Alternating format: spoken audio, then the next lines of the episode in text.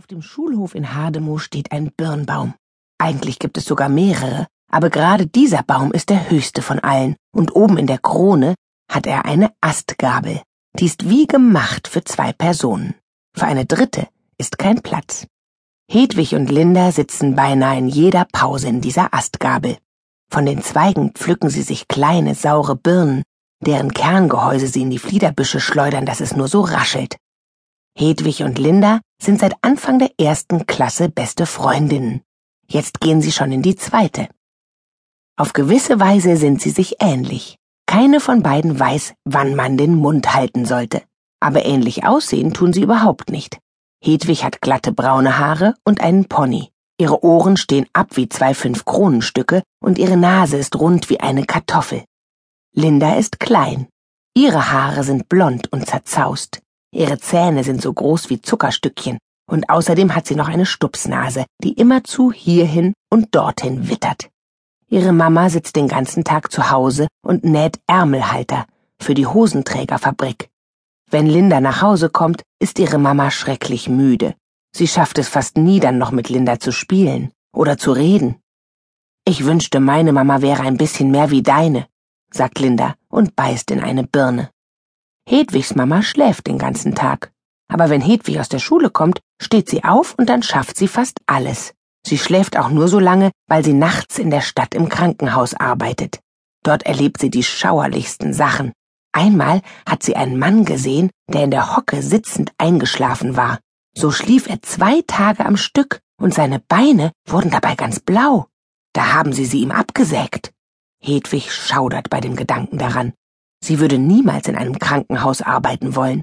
Aber Mama ist ein bisschen härter im Nehmen als andere. Das kommt daher, dass sie mit drei großen Brüdern aufgewachsen ist, mit denen sie sich jeden Tag geprügelt hat. Die Brüder heißen Nisse, Janne und Olle. Sie sind jetzt erwachsen und sie prügeln sich auch nicht mehr. Schon, sagt Hedwig. Aber was ist mit deinem Papa? Der ist doch auch noch da. Ach was, der ist meistens in der Garage, antwortet Linda. Der kommt nur, wenn es Abendessen gibt. Und Roy? fragt Hedwig. Der ist doch da. Roy ist Lindas kleines, hässliches Meerschweinchen. Er wohnt in einem Käfig. Ha, das Zotteltier, lacht Linda. Der quiekt doch schon, wenn man nur versucht, ihn zu streicheln. Ich glaub, bei dem im Kopf stimmt was nicht. Da ist Hedwig für eine Weile still. Sie pflückt sich eine Birne und beißt hinein. Aber mich gibt es ja auch noch. Und bei mir ist im Kopf ja wohl nichts verkehrt.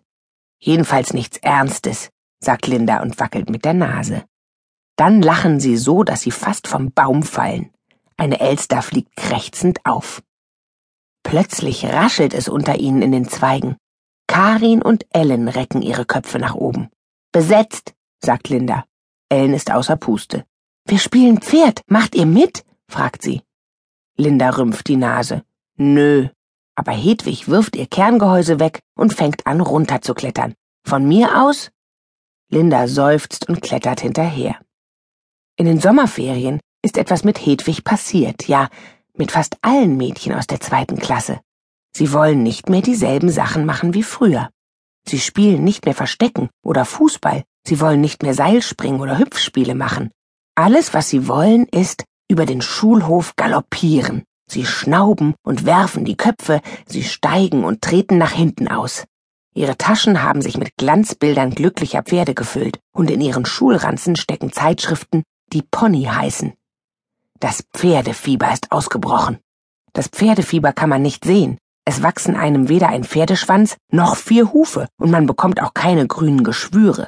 Das Pferdefieber breitet sich im Kopf aus, und dann kann man an nichts anderes mehr denken als an Pferde. Linda ist die Einzige, die kein Pferdefieber bekommen hat. Sie sitzt auf der Bank am Sandplatz und kickt mit den Füßen in den Sand, während die anderen spielen. Ein Pferd würde sie nie haben wollen, nicht mal wenn man ihr eins hinterherwerfen würde. Viel lieber hätte sie ein Moped, aber dafür ist sie noch zu klein. Ellen sagt, dass Mopeds nichts für Mädchen sind, aber das ist Linda vollkommen schnurz. Ellen mit der Brille, die ist die glücklichste der ganzen Klasse. Sie wohnt in einem Haus, das Himmelreich heißt, und hat einen Papa, der Polizist ist. Aber das ist nicht der Grund dafür, dass sie so glücklich ist.